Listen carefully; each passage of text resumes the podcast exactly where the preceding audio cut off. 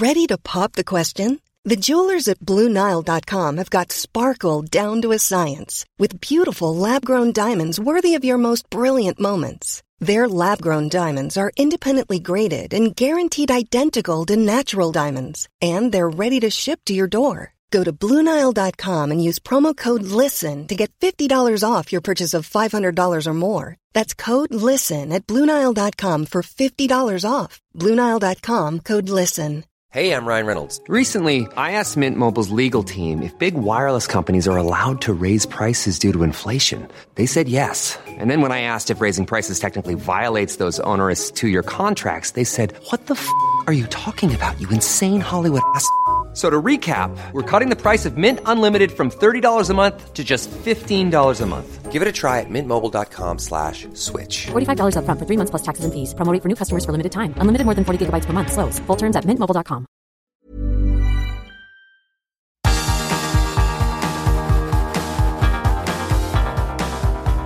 Universo Premier, tu podcast de la Premier League.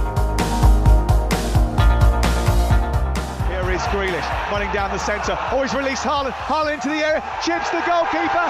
Goal 51 and a Premier League record for Erling Haaland. His 35th goal of this Premier League season. No one has ever scored that many goals in this division.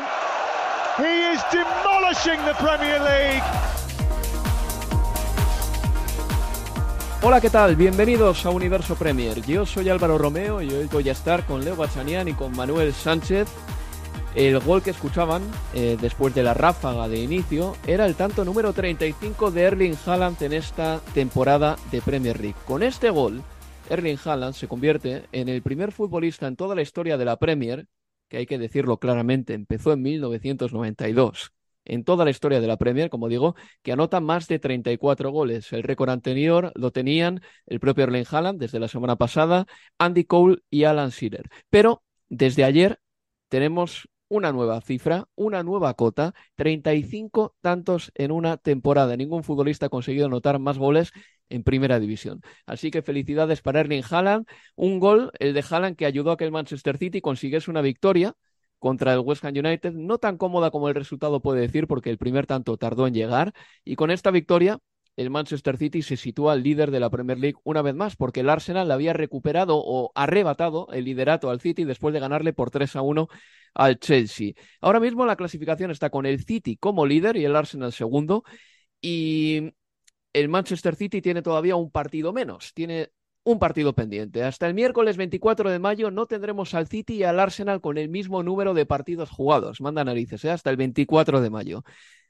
De hecho, si City y Arsenal ganan todo lo que tienen por delante, hasta el 24 de mayo, el City será campeón ese mismo día, ese mismo 24 de mayo, antes de la última jornada de la Premier League. Vamos a hablar del partido del City contra el West Ham, de la victoria del Arsenal por 3 a 1 ante un Chelsea que es un auténtico guiñapo. Haremos la previa de la jornada entrante con dos partidos muy interesantes, el Manchester City Leeds United, el duelo de dos entrenadores modernos, según la óptica de Sam Allardyce, y el Newcastle Arsenal. Un encuentro que tiene pinta de ser precioso y que nosotros narraremos el próximo domingo. Y también hablaremos, si tenemos un poco de tiempo, de algo muy interesante, que es la situación de Lionel Messi en el Paris Saint-Germain. Seguro que Leo Bachanian mmm, está ansioso por darnos su opinión sobre la situación del argentino muy extraña, inédita en su carrera. Iba a estar dos semanitas eh, sin cobrar y sin jugar con el Paris Saint Germain. Procedo a saludar a mis invitados. Hola Leo, ¿qué tal?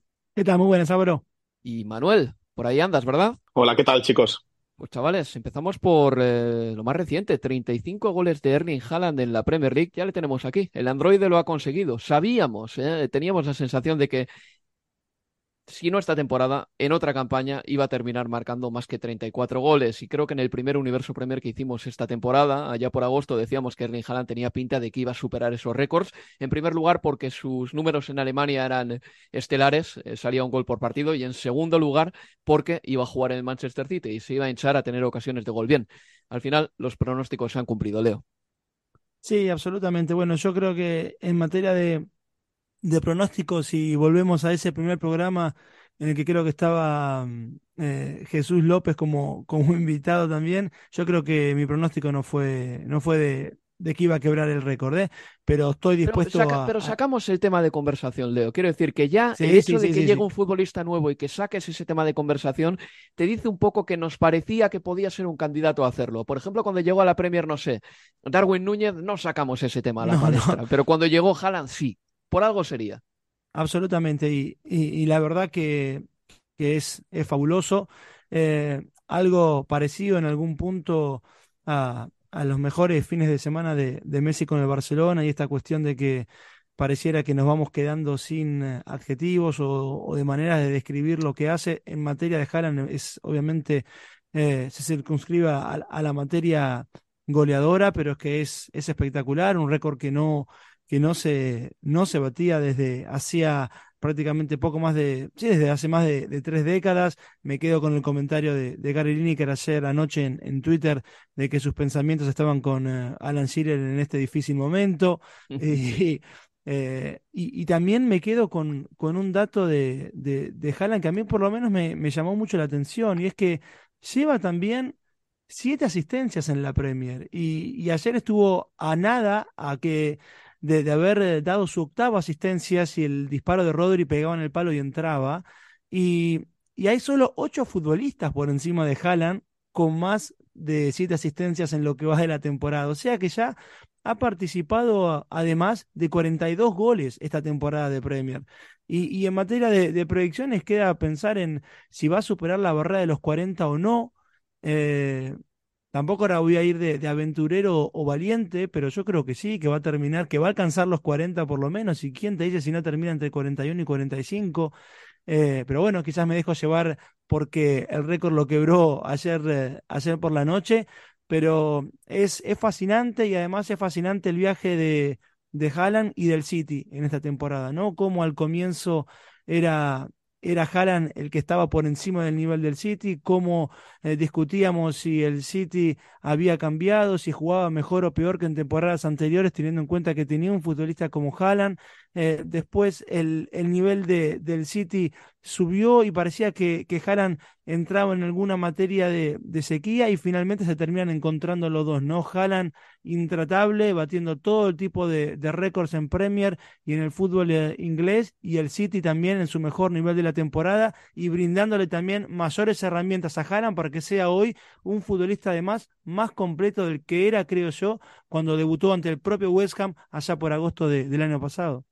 Manuel, ¿qué podemos añadir eh, de Erling Haaland? Porque, a ver, como bien ha dicho Leo, le han dado, digamos que los utensilios, ¿no? Para que pueda también anotar tantos goles, en el sentido de que Pep Guardiola ha creado buenas condiciones para ello, juega en un gran equipo, pero también es verdad que Wayne Rooney jugaba en un gran equipo, que el Kun Agüero jugaba en un gran equipo, que Harry Kane jugaba en un, y juega en un gran equipo, que Drogba estaba en el Chelsea. ¿Qué le diferencia a Erling Haaland de todos estos futbolistas? Eh, todas estas leyendas de la Premier que te acabo de citar.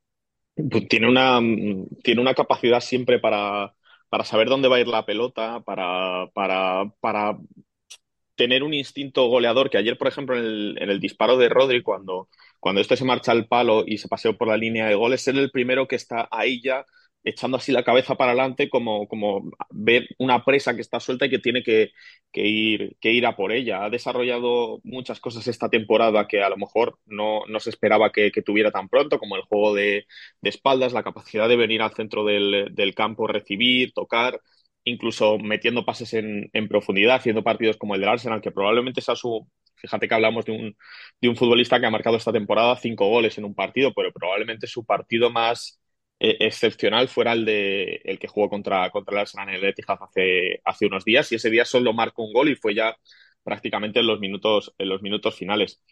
Yo creo que Haaland nos ha sorprendido a todos y no al mismo tiempo, porque todos sabíamos que iba a hacer unos registros goleadores espectaculares. Yo a principio de temporada le puse como máximo goleador y como mejor jugador del, del torneo, pese a que estas dos características no suelen ir siempre eh, de la mano. Y de hecho durante la temporada ha estado un poco en entredicho con futbolistas como Bukayo Saka, Odegaard incluso el propio De Bruyne. Y todavía, bueno, eh, le quedan cosas esta temporada, o sea, no es ha llegado a 35 goles y ya, no solo son ya los títulos que puede conseguir, al final está a 12 goles de igualar a Dixie Dean, que en los años 20 marcó 63 en una misma temporada y tiene tres partidos de Champions para algo que parece prácticamente imposible, pero que a lo mejor no lo es tanto, como es igualar los 17 goles de Cristiano Ronaldo en una misma Champions League. Pues Erling Haaland, como digo, ya ha anotado 35 goles en la presente Premier League, 51 goles esta campaña. De hecho, este es un dato que me parece bastante curioso. El otro día contra el West Ham United, el Manchester City marcó su gol número 1000 con Pep Guardiola, que son muchos goles, ¿eh? Pep Guardiola llegó en el verano de 2016. El Liverpool, desde el verano de 2016 hasta hoy, ha marcado 797 goles el Manchester City 1000. No, no en Premier, sino entre todas las competiciones. Este dato lo, lo facilita Opta. Bien, Erling Haaland ha marcado el 5% de esos 1000 goles y no lleva ni una temporada. Y Leo, el otro día me gustó la definición porque a Erling Haaland no le vemos prodigarse en picaditas por encima del portero. La definición de Haaland yo no me la esperaba el otro día. Sí, porque ayer eh, a ver, yo estaba esperando que, que, definiera dentro del área, porque en general, si no me equivoco, los eh, 35 goles han sido dentro del área y cuando yo seguía la, la, mm, e, el balón ayer después del pase de Grilich, muy buen pase para dejarlo solo mano a mano con, con Fabianski, estaba atento si el balón pasaba, ingresaba al área o no, porque hubiera sido probablemente el primer gol fuera del área de, de Haaland que en esta temporada pero la definición por encima de, de, anoche es, eh, es, muy, pero muy buena. Sí tengo eh, recuerdos de, de, verlo picar el balón en, en, Dortmund. Sí es verdad que en esta temporada y en todos sus goles no lo habíamos visto hacerlo hasta acá, y, y hacer fue una muy, pero muy buena definición por encima. A Jalal le va a quedar por batir el imposible récord de, de, Hugo Sánchez, que marcó 38 goles, todos al primer toque. Sí, oh, y, y, y, el de el de Dixie creo yo. De, porque, a ver, eh, siempre repito lo mismo. El fútbol existía antes de la Premier League, porque la Premier League empezó a jugarse en el año 92. Simplemente la primera división del fútbol inglés cambió de nombre, cambió de marca y se empezó a llamar Premier League desde 1992 y además vino acompañado ese cambio de nombre también de una mejora de las retransmisiones televisivas. Mm, y entonces parece que cuando uno ve fútbol anterior a 1992 es un fútbol muy antiguo y cuando ve fútbol a partir de 1992 y sobre todo con la llegada de Sky, el dinero de las teles y las retransmisiones de las teles, pues ese fútbol parece más moderno. Pero hay fútbol antes de 1992 y hay una marca a la que Erling Haaland yo no creo que vaya a llegar, pero es que no va a llegar nadie. Dixie Dean, que en los años 20 marcó 60 goles en una temporada, 60 chicharros en una temporada. Si, si Haaland consigue hacer eso, eh, os digo yo que va a ser casi imposible, sería la repera, vamos. Yo la mejor temporada goleadora que recuerdo de un jugador es de Messi, en la 11-12 con 50 goles en la Liga Española, pero bueno. Álvaro, un, asterisco nada más del, del récord de, de Haaland, y es que creo pudo haberse roto antes y, el primero que se me viene a la cabeza es Drogba porque en la temporada con Ancelotti, la 2009-2010, él marca 30 goles, pero Lampard esa temporada llega a dobles dígitos, más de 20, creo que fueron 22, pero 10 de penal. O sea, si Drogba hubiera pateado penales en esa temporada, seguramente se hubiera roto antes eh, ese récord. Tengo un recuerdo perfecto de esa temporada. Luego, por cierto, vamos a hablar de Lampard. ¿eh? Eh, pero en esa temporada, creo que fue en el último partido de liga, el Chelsea tenía que ganar para ganar el campeonato. Y al final ganó fácil el último partido. Creo que le metió un 8-0 al Wigan. Hablo de memoria, ¿eh? esto puede ser eh, inexacto. Eh, en ese encuentro le pitan un penalti al Chelsea y va Drogba a tirarlo y se lo quita Lampard.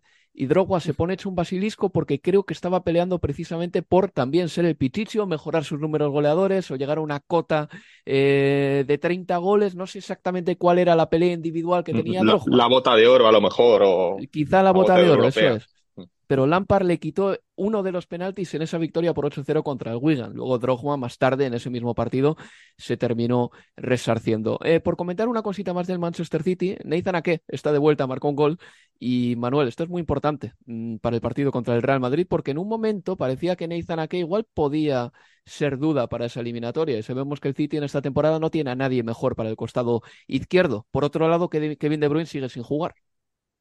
Claro, ha vuelto el holandés, pero el que no ha estado es Kevin De Bruyne. Yo creo que fue también un signo positivo el hecho de verle en el terreno de juego ayer, que le vimos, bueno, en el terreno de juego en la grada, en la parte de, de dónde estaban los, dónde estaban los jugadores del Manchester City. Yo creo que le vimos con buena, con buena actitud, pero es verdad que se ha perdido los últimos entrenamientos y se ha perdido los dos últimos partidos. Va a ser clave saber si entra y si tiene minutos este, este fin de semana contra el Leeds United, porque de no estar ahí sí que va a haber alarmas encendidas de verdad para la ida de, semifinales contra el Madrid. Pues sí, que será la próxima semana. Empezará el, eh, martes será la el partido de ida, eso es, el martes en el Santiago Bernabéu y la vuelta en el Estadio de Etihad el siguiente miércoles, que creo que es ya 17 de mayo. El Manchester City sigue ganando partidos en Premier League, por eso es líder de la Premier. Creo que hablamos con demasiada ligereza o lo tomamos con demasiada naturalidad ya, el hecho de que en todas las temporadas hay un demarraje del City. gracias a 10 o 12 o 13 o 9 o 14 victorias consecutivas. Y esto es algo que yo creo que hasta la llegada de del Manchester City, de Pep Guardiola en concreto al City. Esto no, no tenía precedentes o no solía suceder. Eh, creo que así lo más llamativo antes de estas rachas estelares, eh, pues era quizá la temporada de los invencibles del Arsenal y esas 13 victorias consecutivas del Chelsea de Antonio Conte. Pero os digo, cuando el City ha metido el acelerón, todos sabíamos que, no iba a parar y no está parando. Y ahora mismo el Arsenal le persigue. Pero el Arsenal por lo menos no falló el pasado martes. Eh, Manuel, tú estuviste en el Emirates, le ganó 3 a 1 al Chelsea con un doblete de Martin Odegaard y un partido bastante sencillo para el Arsenal. ¿eh? La paliza en la primera parte fue de escándalo. Hmm, muy sencillo, prácticamente sentenciado el encuentro en 30 minutos con dos jugadas muy parecidas, dos pases horizontales de, de Granit Xhaka, dos centros rasos que remata Odegaard, el primero muy bonito, estuvo a punto de pararlo, de pararlo Kepa, pero, pero no pudo, dos goles por la banda de, de, de Azpilicueta, no estuvo, no estuvo Rhys James, tampoco estuvo Mason Mount, que bueno, está prácticamente más fuera que dentro, que dentro de este equipo, el gol yo creo que incluso el tercer gol también refleja un poco este, este Chelsea con un barullo dentro del área, con, con, ese remate de Gabriel Jesús. Y bueno, al final es verdad que el Chelsea pues tuvo un poquito de, de, orgullo, por así decirlo, eh, con, con, ese gol final, pero no, no nos hace, no nos evita pensar que este equipo, que este Chelsea es un desastre, que lleva seis derrotas consecutivas con, con, con Lampard, que lo ha perdido todo, que, que, ya juega como prácticamente como si estuviera descendido, como si no tuviera nada por lo que luchar esta temporada, que es cierto, no tiene nada por lo que luchar esta temporada, pero como ya un equipo que se deja llevar y, que ha puesto en cierto eh, complicación también a, la directiva, porque claro, ya tienes que aguantar con Lampard, no te puedes traer otro entrenador, no puedes poner a Poquetino, por ejemplo, ahora aquí. ¿Para qué? Para que esté cuatro partidos que probablemente pierdan porque el equipo va completamente cuesta abajo. No, no, e, es una situación muy complicada, hay que aguantar con lo que tienen y, termina la temporada, bueno, de la forma más honrosa posible. Y el Arsenal aguantando el tiempo, recuperando un poquito la fe, venía de, de, cuatro pinchazos consecutivos, recuperar el liderato por 24 horas y, a seguir esperando. Al final, el Arsenal lo que no puede, o sea, si pierde esta liga tiene que ser porque el Chelsea, lo, o sea, porque el Manchester City lo gane todo. Si el Manchester City lo gana todo, pues oye, mira, se le da la mano y ya está. Lo que no puede ser es que luego tú te lleves las manos a la cabeza porque me dejé dos puntos contra el Chelsea, me dejé dos puntos contra el eh, Newcastle, contra el Brighton, etcétera. Tú ya te queda ganarlo todo, esperar que el Manchester City tenga algún pinchazo. Que no lo tiene, pues a seguir esperando y a ver la temporada que viene si este equipo puede ser campeón a otra cosa, mariposa. Eh, Leo, ¿qué me dices de que el Arsenal tenga ya a cuatro jugadores que hayan marcado 10 goles o más en la Premier? Y podría haber tenido incluso cinco, eh, porque Trossard llegó en enero, pero todos sabemos que Trossard mm, es capaz de llegar a, los 10 en una temporada. El Arsenal tiene cuatro, el Newcastle tiene tres, el Manchester City tiene dos, el Manchester United tiene uno.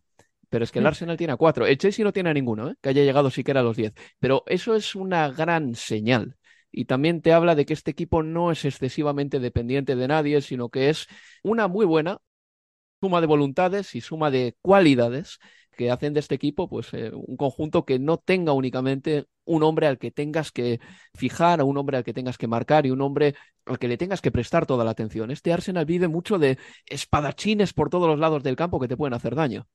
Sí, habla muy bien de, la temporada del Arsenal y, del equipo que ha logrado formar Arteta. Yo creo que justamente vamos a esa, esa palabra que es equipo. Cuatro futbolistas con, por encima de los 10 goles. El de Gabriel Jesús o Jesús se une a la lista con su gol ante el Chelsea, llegó a los 10. Y seguramente también vos mencionabas lo de Trossard. Eh, porque llegó en enero, pero si Jesús no se lesionaba también, seguramente tendría más todavía que los 10 que tiene ahora, hubiera llegado antes por lo menos a, tener eh, doble dígito. Yo creo que, a ver, y de hecho creo que mm, había una, un artículo en, en, en The Athletic de, de, Michael Cox respecto de la cantidad de equipos que habían tenido cuatro futbolistas que marcasen 10 o más goles en una misma temporada. En la historia de la Premier. En la historia de la Premier, sí. Eh, pero la diferencia que tiene este Arsenal, a diferencia de otros equipos que habían logrado, a ver, el City lo logró dos veces con Guardiola. ¿El, Chelsea de Ancelotti? ¿Puede ser? Sí, sí, lo logró. ¿Con Maluda y Drogba? Malouda, Drogba, Lampard, eh, lo, lo, lo, han logrado, lo han logrado tener, pero la diferencia es que en este Arsenal, esos cuatro futbolistas que alcanzan 10 o más goles, juegan, son todos titulares, es decir, juegan en general siempre juntos. El City lo logró con eh, Agüero, con Marés, con De Bruyne, pero en general no es que eran tres titulares indiscutidos todos ellos. Y el propio Gabriel Jesús. De hecho, Jesús es la tercera vez que aparece en un equipo que tiene cuatro futbolistas o más que marcan diez goles en una temporada. Pero el caso distintivo de este Arsenal es que son cuatro titulares eh, indiscutidos: Martinelli, Bukayo Saka, Martin Odegar y el, y el propio Gabriel Jesús. Y, mirando a la próxima temporada, pensando en que, claro, no sé, va a depender de un milagro realmente que, que, el City deje escapar esta, esta Premier y que finalmente pueda quedarse al City de Arteta. Yo creo que están las bases sentadas para que de vuelta eh, el Arsenal vaya a, competir eh, en lo más alto la, la, próxima temporada. Y era algo, y era un mensaje, una imagen, una foto que era, por lo menos para mí, imposible de, de, de ver, de predecir al comienzo de, de, de, la temporada. Pero insisto que habla muy bien del equipo que ha formado Mikel Arteta que tenga estos cuatro futbolistas titulares con 10 eh, o, más goles. Eh, y cuando marcó Gabriel Jesús eh, su tanto, que fue el tercero en ese 3 a 1 del Arsenal al Chelsea, llegó a los 10 goles esta temporada en Premier. Y automáticamente Opta sacó un dato que a mí me interesó hasta cierto punto, pero me terminó llevando a otro dato que me dejó atónito. A ver, con el gol de Gabriel Jesús, ya son 82 goles de jugadores brasileños en la Premier, lo cual es una plusmarca histórica, ¿de acuerdo? No está mal. brasileños, eh, desde Gabriel Jesús hasta Richarlison, que solo lleva uno, pero en total esa nacionalidad ha conseguido 82 goles en Premier esta temporada. Y yo pensaba, mm, me parece bien, pero al mismo tiempo no me parecen tantos, si te digo la verdad, porque sí que he visto en otras ligas a jugadores brasileños hincharse a marcar. Y claro, es que en Inglaterra digamos que el fútbol brasileño tampoco ha tenido una influencia tan grande históricamente, no en los últimos años, pero históricamente. El primer brasileño que jugó un partido de Premier League y que anotó en Premier League fue un tal Isaías en 1995, tres años después de que empezase la Premier. Y el primer brasileño en jugar en Inglaterra en primera división, ¿de qué año creéis que es? No miréis en Google. primer brasileño en Inglaterra. En, primera división. O sea, no es necesariamente Premier. En, Inglaterra, en primera división, en la historia de la primera división de Inglaterra. Y a ver, década del 80, por decir algo, ¿eh? Sí, sí, sí, sí. En el 87, un futbolista llamado Mirandiña. ¿Nos parece impresionante? que ya llevasen más de 100 años de fútbol de primera división, evidentemente los primeros 60 eh, apenas tenían influencias foráneas, pero que no fuese hasta el 87 cuando jugó el primer brasileño en la primera división del fútbol inglés. A mí me ha dejado atónito ese dato. Yo creo que, a ver, y, lo pienso desde a partir de, la visión del fútbol sudamericano o hasta Argentina, era más normal, sí, que fueran a Italia, que fueran a España, que, que el viaje a, Inglaterra. Y, ya era raro para futbolistas argentinos, de hecho también, ¿eh? si vas a primeros futbolistas argentinos, es casi década de, del 70, bueno, el propio Alejandro Sabela, ya después en los 80 Ardiles, Villa, etcétera, pero si era raro para futbolistas argentinos, para brasileños en esa época lo sería todavía más, pero pero bueno, este, igual sí coincido que nunca hemos tenido a los mejores delanteros brasileños del mundo en la Premier. Pues nada, antes de ir al siguiente bloque, recuerdo cómo está la clasificación de la Premier League, con el Manchester City, que tiene 79 puntos y es líder. El Arsenal es segundo con 78 unidades, pero ha jugado un partido más que el Manchester City. Tercero y cuarto son el Newcastle United y el Manchester United. Quinto es el Liverpool. Para que entendamos exactamente lo cerca que tiene o lo lejos que tiene el Liverpool a Champions. Decir que el Liverpool puede llegar a los 71 puntos esta temporada, pero si el United suma 9 de 18 y el Newcastle suma 7 de 15, que Creo que ambas cosas son medianamente factibles. El Liverpool no jugará la Liga de Campeones. Por abajo descenderían el Nottingham Forest, el Everton y el Southampton. En el segundo bloque vamos a hablar precisamente del Everton también, un equipo que está en apuros y que el otro día al menos consiguió sacar un empate ante el Leicester City. Una pausa y seguimos en Universo Premier. Universo Premier, tu podcast de la Premier League.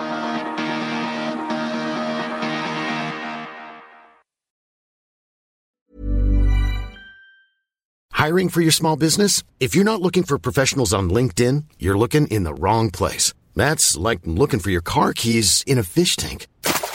LinkedIn helps you hire professionals you can't find anywhere else, even those who aren't actively searching for a new job but might be open to the perfect role. In a given month, over 70% of LinkedIn users don't even visit other leading job sites. So start looking in the right place. With LinkedIn, you can hire professionals like a professional. Post your free job on linkedin.com slash people today.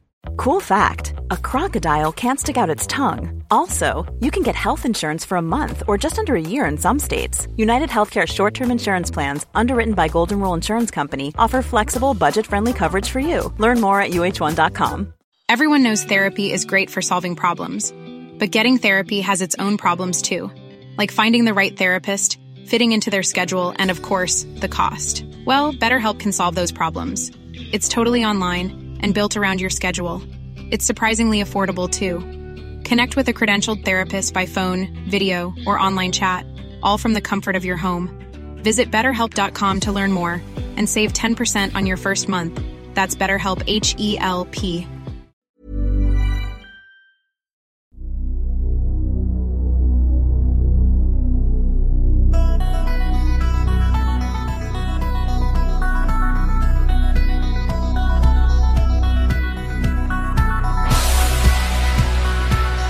en Universo Premier.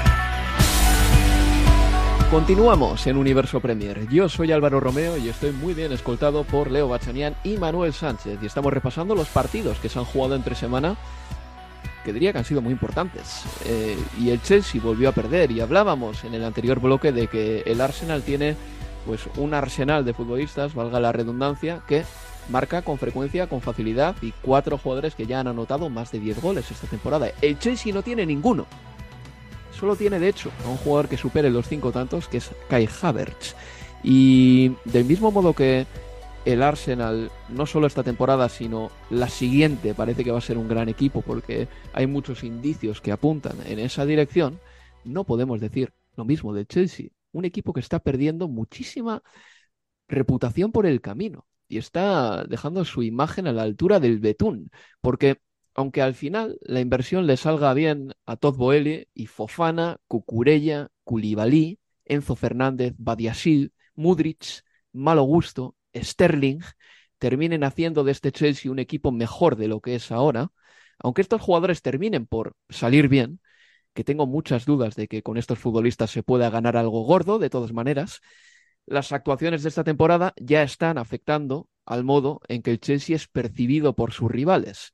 Es un equipo vulnerable, y no solo fuera de casa, sino también en Stamford Bridge. No ha ganado ni un solo partido de los que consideraríamos de linaje, ni uno, es decir, a los grandes de Inglaterra. Y es un conjunto al que, tras un gasto monstruoso, aún le quedan por tomar decisiones fundamentales, fundamentales en todo club. La primera de todas, ¿quién quieres que sea tu entrenador la siguiente campaña? Y otra decisión de calado va a ser quién quieres que sea tu delantero centro y qué hacer con Romelu Lukaku, que en julio, teóricamente, vuelve para hacer la pretemporada contigo. Bueno, este es el Chelsea en este momento. Leo Manuel, hemos hablado en innumerables programas sobre la situación de este equipo, pero lo que vimos el otro día en Stamford Bridge fue otra paliza más, otra paliza más ¿Os acordáis que hace un año, por ejemplo, el hazme reír de Inglaterra y de las redes sociales era el Manchester United? Hace ocho años era el Arsenal de Wenger, eh, cuando ya el equipo estaba dando sus últimos coletazos. Ahora mismo ese equipo se está convirtiendo en el Chelsea e históricamente, o por lo menos en los últimos 20 años, el Chelsea había sido precisamente el equipo con el que era mejor casi ni meterte. Era uno de esos equipos que no solía fallar, o uno de esos equipos que por lo menos en Stanford Bridge tenía un santuario al que agarrarse. Era uno de esos equipos robustos. Este Chelsea es un guiñapo. Ahora mismo. Mm. Es, Le está es un haciendo equipo que no competencia. da miedo a nadie. Le está haciendo competencia un poco también el Tottenham, que está ahí un poco también peleando por ese, por ese dudoso honor de ser el equipo más lamentable del Big Six. Pero sí, este Chelsea eh, se cae porque también se cae la estructura que sostenía el Chelsea. O sea, es muy complicado pensar en una reestructuración completa de este equipo cuando sabes que los cimientos que hay detrás ya no son 15 años de Roman Abramovich con un directo, con una directora deportiva que lleva muchos años, que conoce el fútbol, que es de las mejores del mundo, con toda una directiva detrás que sabe de qué va esto, que sabe lo que es el Chelsea, que sabe qué hay que apuntalar. No veo una resurrección como la que ocurrió después de aquella campaña infame con José Mourinho, que el Chelsea acaba décimo y, luego gana la liga con Antonio Conte. No veo, no veo una reestructuración, una resurrección de ese, de ese estilo, porque este Chelsea ahora mismo no tiene esos valores detrás. Tienen a un dueño estadounidense que no sabe de fútbol, que cree que por traerte a un tío por 120 millones, que es lo que te pide el mercado, en cierto modo, ya tienes al mejor futbolista en esa posición y, no, no, funciona, no funcionan así. No funciona así el fútbol, no por no un tío, un tío de 120 millones no tiene por qué ser mejor que, que, otro que no cueste, que no cueste ese dinero. Y, el Chelsea ahora mismo no tiene ese paracaídas de, una estructura detrás en la que apoyarse para pensar que una reestructuración completa y una resurrección va a ser posible de una temporada a otra. Este Chelsea va a necesitar tiempo y va a necesitar, lo primero, dar con la tecla del entrenador y lo segundo, que no siga habiendo interferencias por parte de gente que no sepa de fútbol a la hora de manejar este equipo. Yo dudo mucho de este, la verdad, de este Chelsea, porque ya las decisiones de los últimos dos ventanas de fichajes dejan mucho que desear y vamos a ver si ahora en este verano lo consiguen eh, arreglar y sobre todo qué margen tienen, qué margen de dinero tienen, porque es que me da la sensación que van a tener que dejar salir a futbolistas que a lo mejor no quieren dejar salir, como por ejemplo Mateo Kovacic, por el hecho de que necesitan dinero y van a necesitar dinero porque el año que viene no es que no jueguen Champions, es que no van a jugar ninguna competición europea. Y eso, aunque es verdad que te va a dar un, una cierta posibilidad de escalar en la Premier y de poder enfocarte en ella, que es algo en lo que se basó también el, el Chelsea, aquel campeón de Antonio Conte, mm, el golpe financiero a este equipo va a ser, va a ser muy grande. Va a ser muy grande. Aunque tenga muchísimo dinero con Boeli, el fair play financiero de la Premier y de la UEFA va a ser muy difícil cumplirlo.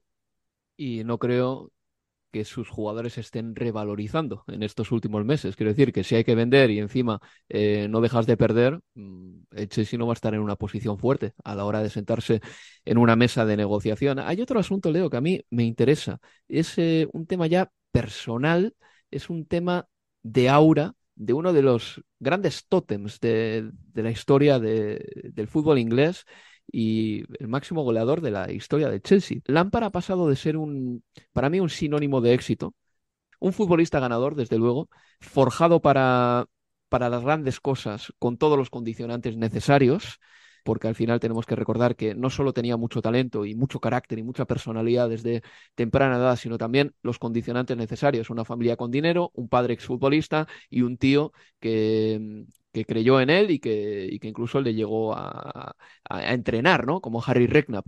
Pero eh, Frank Lampard ha pasado de tener todo ese aura del eh, ganador del fútbol y ganador de la vida a perder el aura en la línea técnica, en la zona técnica. Y no es lo mismo, evidentemente, que tu carrera como jugador dependa de tu propio talento, eh, más de una serie de, de, poleas en el camino, a que empieza a depender de que Cucurella, por ejemplo, la marque ante Thibaut Courtois como pasó, por ejemplo, en el mm. partido entre el Chelsea y el Real Madrid. Ahí Frank Lampard sí que se está dejando también un prestigio que se ganó merecidamente en el fútbol inglés. Y ahora mismo la carrera de Frank Lampard como entrenador, después de este paso por el Chelsea, queda tocadísima. Ya quedó tocada después del Everton, pero después de este paso por el Chelsea queda más tocada todavía. Sí, yo creo que, que igual por el contexto que, que contaba Manu, este segundo paso de, de Lampard por, por, el Chelsea va a estar por lo menos matizado por las circunstancias que, que, describía, que describía recién él. Yo creo que en todo caso, en términos futbolísticos o pensando en próximos trabajos de, de Lampard, a mí me repercute más lo, de, lo del Everton o lo que pudo o no pudo hacer allí que, que este interinaje en el, en el Chelsea porque... espera, Leo, pero está haciendo está haciendo bueno a, está haciendo bueno a Potter, Frank Lampard, en este momento. ¿eh? Seguro, pero a ver, Y porque yo creo que en este caso esperaba más orgullo de los futbolistas de lo que lo pudiera hacer Lampard. Digo, yo creo que en términos de, su capacidad táctica o de cómo llevar un, un, equipo, sí, es verdad que queda muy, muy señalado y no ha cambiado nada. Es más, yo creo que el primer error de Lampard eh, en este caso es que sigue, es que entrena al Chelsea como si siguiera dirigiendo un Everton que pelea el descenso. Por muchos momentos me da esa sensación. No hace más falta más que fijarte cómo para el equipo, por ejemplo, en, eh, en el Emirates. ¿no? Eran, era un 4-4-2 con el equipo esperando muy cerca de, de, de Kepa, un equipo sin intensidad, pero si un equipo no tiene intensidad, sí es verdad que podemos mirar un poquito al banco de los suplentes, pero en este caso yo hago mella o pongo la responsabilidad mayor en los futbolistas. Es un equipo sin orgullo. Porque yo aún en estas condiciones del Chelsea, aún en este momento de este Chelsea de, de Lampard, esperaba y en la recta final de temporada decía, bueno, a ver, Arsenal tiene que jugar con Chelsea, a ver, en Manchester City todavía le toca jugar con, con el Chelsea.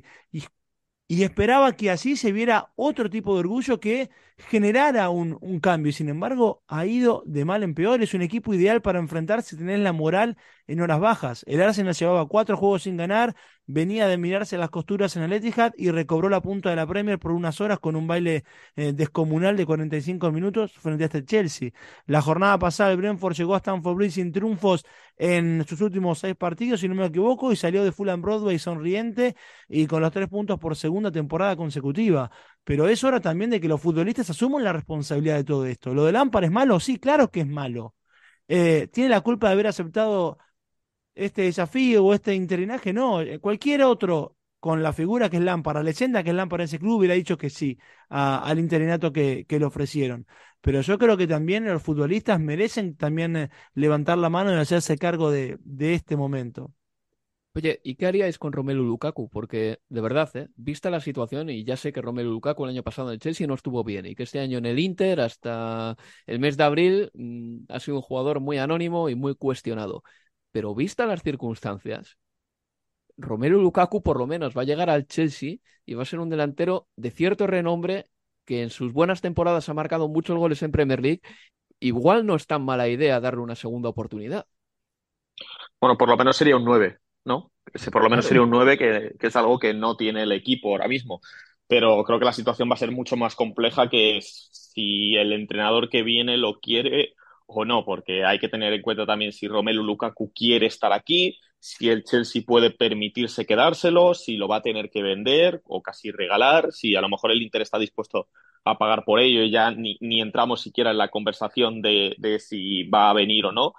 Pero bueno, si viniera, esa va a ser la, la, duda. Hay que darle otra oportunidad a Lukaku en este, en este Chelsea cuando hay futbolistas, ¿no? Como por ejemplo, a Timo Werner se le dieron más oportunidades, a Kai Havertz se le han dado más oportunidades que, que, a, Romelu, que a Romelu Lukaku, pues, pues quizá no, no pasen todos los problemas del Chelsea por, no los va a solucionar todos el belga, pero por lo menos es un delantero, por lo menos es un 9 que ahora mismo este equipo no tiene. Y encontrarlo en el mercado va a ser muy complicado, claro. Pero habrá que ver también si el próximo entrenador, que parece, parece que va a ser Pochettino, pues está interesado en quedarse con Romelu Lukaku. Pasamos página. Liverpool 1, Fulham 0. Ganó Liverpool con un gol de Mohamed Salah de penalti. Compañeros, si queréis decir algo de este partido. Salah marcó el gol número 29 en lo que va de, de la temporada por, por todas las competiciones. No es para nada un, un, uh, un número para, para despreciar. Quinta temporada, quinta triunfo perdón, consecutivo también de, de, del Liverpool, que aún así, como vos marcabas en el bloque anterior, deberá conformarse para mí con Europa League, porque esos cuatro puntos con el Manchester United son potenciales 10 de, de, distancia y, y, no, no le va a terminar eh, alcanzando. Es verdad también que lo termina salvando Allison el otro día ante el, ante el Fulham. Allison fue una de las figuras de, del partido. Y, y apenas la segunda base invicta. Eso sí me llamaba la atención en los últimos 10 partidos para, para el Liverpool. Y un Van Dyke, Manuel, que no sé si te fijaste, pero últimamente se le ve mucho en las fotografías de eh, las jugadas de los rivales, ya sea sufriendo, siendo regateado, cayéndose al suelo, como le pasó el pasado fin de semana también. Está siendo quizá la peor temporada de Van Dyke, una de las peores que yo recuerdo. Hmm. Y no, y no es casualidad que, que, coincido también con la peor temporada del, del Liverpool en los, en los últimos años. Pero, mm, pero sí, no está, no está bien el holandés. Eh, perdiendo ese aura de mejor central del mundo, yo creo que ya sí que lo, ya, no podemos decir que sea ahora mismo el mejor central del mundo, no, no lo gana todo por su, por su simple apariencia física o portento, o portento físico, y de hecho ayer el Liverpool ganó 1-0, pero el Fulham tuvo ocasiones para sacar algo más, hubo quejas de Marco Silva por el penalti, a mí sí me lo pareció, la verdad, el penalti de Diop a, Darwin. Marco Silva dijo que, que, le parecía muy, muy suave, el Liverpool ganó para agarrarse a esas opciones de, de, de Champions que bueno, pues para mí prácticamente son imposibles y de hecho creo que el United y el Newcastle van a llegar a la última o a la penúltima jornada ya con, con la temporada completa. Si Marco Silva no ve penalti en esa acción de Diop, es que vemos el fútbol de manera muy diferente, ¿eh, Manuel. Porque, a ver, Diop para empezar se duerme con la pelota. Por cierto, esa acción define a Darwin muchísimo. O sea, le quitan el balón primero, eh, porque no consigue proteger la pelota con el control, y después su presión fuerza un penalti yo me estaba quejando cuando pierde la pelota diciendo, joder, ya la ha perdido tal, no sé qué, tal, un penalti, me calla la boca. bueno. 14 balones perdió ayer Darwin. Sí, es, es de llamar la atención, ¿eh? ¿eh? Lo de Darwin, que por cierto, Leo, lo hemos hablado tú y yo mucho esta temporada, es un futbolista que reacciona mejor que juega, pero no entiendo por qué ¿por qué no se persevera con él como delantero centro ya de aquí hasta el final? Porque en la banda se le nota más todavía ese problema. Ya sé que corre mucho y tal, pero por lo menos de delantero centro tiene opciones de marcar y cuando marca acalla las críticas. Sí, y, a ver, Acer jugó por primera vez en, en los últimos dos meses como, como delantero por eh, centro, como nueve, como quiere jugar él también y, aún sin marcar, bueno, por lo menos termina provocando y a partir de un propio error primero eh, el penal que después termina convirtiendo Sala. Y yo creo que igual al final del día la evaluación de la primera temporada de Darwin va a ser positiva. Pero a ver, nueve goles en Premier, 15 por todas las competiciones. Está solo dos goles, por ejemplo, de los 17 que marcó Luis Suárez en su primera temporada completa con el Liverpool en la 2011-2012. Pero para mí no hay duda que tiene que ser o cuando juegue lo tiene que hacer así por dentro, tiene que ser nueve. Es verdad que en el último tiempo estuvo algo eclipsado esa zona porque para Klopp Gapco puede hacer lo que hacía Firmino, esto no de, de poder marcar, pero también flotar en posición de, del número 10, pero Darwin por fuera para jugar por banda no, no, no está hecho. Y otro delantero que esta semana sí que me ha llamado la atención para bien ha sido Jamie Vardy, que fue titular en el partido contra el Everton y creo que Vardy el otro día firmó su primera actuación explosiva de toda la temporada. Si alguna actuación de Bardi en los últimos 12 meses me ha recordado al Bardi de 2016, fue precisamente la del otro día contra el Everton. No sé si lo visteis, pero su manera de marcar, su manera de correr a la espalda de los centrales, eh, creo que se siente más titular ahora que se ha ido Brendan Rogers también. Y para el Leicester va a ser importante contar con este Jamie Bardi. Si Bardi está así, creo que el Leicester no va a tener problemas. De hecho, ha sido fundamental en los últimos puntos que ha sacado el, el Leicester, tanto forzando un penalti como marcando, como marcando, marcando goles. Y pueden pasar por ahí muchas de las esperanzas del Leicester de, salvarse. A mí me alegra. A mí, de hecho, una de las razones por las que creo que el, por las que quiero que el Leicester se quede en Premier League es por Jamie Vardy, porque es un tipo que me cae bastante, bastante simpático y me recuerda a esos tiempos en los que el Leicester era, era campeón de, de la Premier. Bueno, pues felicidades para Jamie Vardy, que empieza a marcar, empieza a ser titular también, al igual que Iversen, el portero, que le ha quitado el puesto a Worth, y creo que es un cambio bastante significativo en el Leicester City. Y el Everton consiguió eh, ese empate al final, mm, un empate fuera de casa que no le viene mal al conjunto de Sondage, que sigue en descenso. Un equipo que no está en descenso, pero que estaba en caída libre, era el Leeds United de Javi Gracia, que ya no es el entrenador del Leeds, porque Gracia ha sido destituido y ha llegado Sam Allardyce al Leeds United. Es la sexta vez que Allardyce se hace con las riendas de un club de Premier League durante la temporada. En las cinco ocasiones anteriores siempre mantuvo o mejoró la posición de la que él mismo partía, Sam Allardyce. Pero, ¿ha sufrido algún descenso? La respuesta es sí. Y creo que preocupa más el hecho de que fue en su última temporada en Premier League, que fue con el West Bromwich Albion en 2021.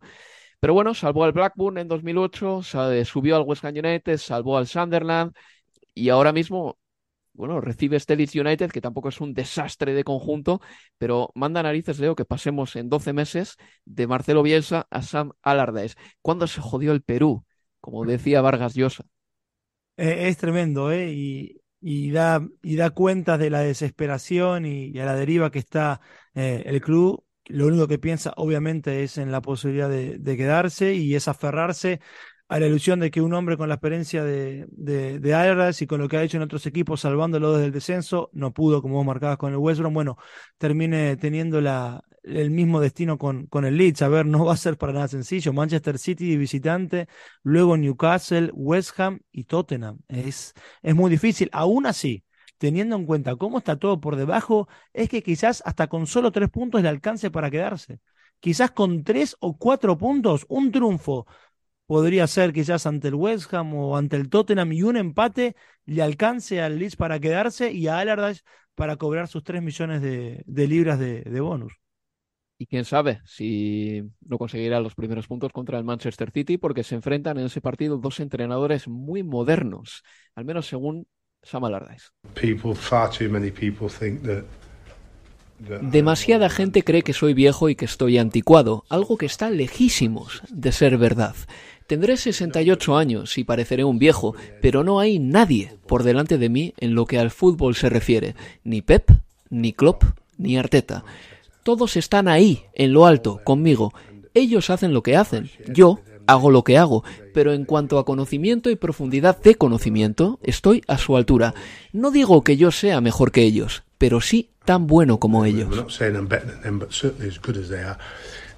Manuel, esas declaraciones seguro que te dejaron con las cejas a la altura del flequillo prácticamente, muy, muy elevadas. Pero hay que decir, en, defensa de Sam Allardyce, que hace 20 años y, esto me lo decía mucho mi amigo Robert Hatch, que era un entrenador de los primeros que aplicó la ciencia deportiva al deporte, pero Sam Allardyce se tiene en gran estima, ¿eh? equiparándose ahí con Pep Guardiola como uno de los entrenadores más modernos y con mejores métodos que hay. El primer paso es creérselo. El primer paso es creérselo. Tienes cuatro partidos por delante, tienes que hacer creer a esta gente que puedes salvarlo. Y bueno, si al final te ponen tres millones de libras delante, eh, 2,5 de ellas como bonus por salvarte, dices, pues si me están poniendo este dinero es que no seré tan malo, ¿no? Es que algo, algo haré bien. Si llevo 17 temporadas entrenando en Premier y solo he bajado una con el West Brom, es que no seré, no seré tan malo. Ayer había aficionados del, del West Bromwich Albion en, en, Twitter que, bueno, que estaban un poquito calientes con estas declaraciones de Allardyce y no es para menos, porque ponerse a la altura de los mejores parece un poco, bueno, demasiado, ¿no? Para, para el bueno de, de Big Sam, que luego veas su currículum y sí, ha entrenado mucho, pero tampoco es que me digas que haya entrenado al Arsenal, al Liverpool y, y al Chelsea, precisamente. Ya, y además es que no tiene nada que ver el Sam Allardyce, por ejemplo, que fichó a Ococha o que ponía hierro de pivote eh, en el Bolton en su momento, con el Sam Allardyce que en el Everton eh, fue vigésimo en una temporada por tiros, eh, decimonoveno por tiros a puerta o decimosexto por exactitud o precisión en el pase. O sea, creo que también que el fútbol ha evolucionado y quizás Sam Allardyce no tanto. Pues bueno, buena suerte para él eh, Sam Allardyce se va a enfrentar al Manchester City en su primer partido como entrenador del Leeds United. Y antes de irnos, quiero preguntarle a Leo Bachanian por eso que está pasando en París. Leo, Lionel Messi, castigado, suspendido empleo y sueldo en el Paris Saint Germain y no va a continuar en el club porque no va a renovar. ¿Cómo se ha visto la situación de esta Argentina? Tenemos dos minutos nada más. Sí, es el. Ah, empiezo por lo último, es el final feliz que todos esperamos, la salida de Messi del PSG. El próximo capítulo, bueno, lo, lo sabremos en, en, los próximos meses. Para mí es más una actitud de despecho que otra cosa, lo del PSG, ya sabiendo que no iba a, a renovar realmente una, una novela o una película, una serie.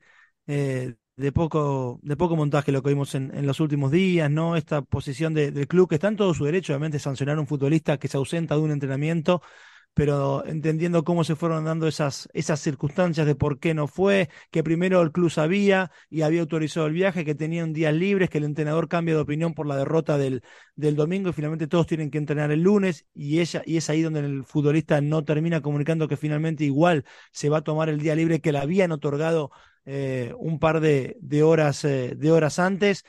Pero bueno, en, en, en, definitiva creo que lo más importante es eso, es la salida de Messi del club y veremos si es Barcelona o qué otro destino le depara. A mí lo que más, si hay algo que me molesta es que siento que fueron dos años perdidos de, de Messi, que podíamos haberlo tenido si no podía ser en el Barcelona por la cuestión financiera, ¿por qué no en la Premier? Yo tengo muchas ganas de algún día verlo por aquí, por estos, por estos mares, pero en ah, pues, Argentina la sensación es, por lo menos el PSG le sirvió para aclimatarse de cara al Mundial de Qatar y todo resultó bien. Yo no quiero verlo en la Premier, Leo, y te digo por qué. ¿No? Porque tengo la No, porque es un Messi muy disminuido y creo que no tardarán en llegar esas voces críticas que dirán, mira, con el ritmo de la Premier League no puede.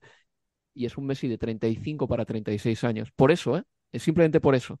Su final feliz, además, y yo creo que sería jugar en el Barcelona, pero es que, claro, el Barcelona tiene que hacer tanto antes de poder hacer una oferta a Messi, de Hmm. inscribirle, que igual Messi se cansa de esperar también. Para mí no está nada claro ¿eh? cuál va a ser el futuro de Lionel Messi y seguiremos con muchísima atención el desarrollo de los acontecimientos. Pero bueno, hasta aquí hemos llegado. Leo Manuel, muchísimas gracias por estar en Universo Premier. Un placer, chicos. Un abrazo. Y nada, amigos, os recuerdo que este fin de semana nos podréis escuchar el sábado 6 de mayo con el Manchester City Leeds United y el domingo 7 con el Newcastle Arsenal. Hasta entonces, cuidaos. Se despide de todos vosotros Álvaro Romeo. Adiós amigos, adiós. Universo Premier, tu podcast de la Premier League.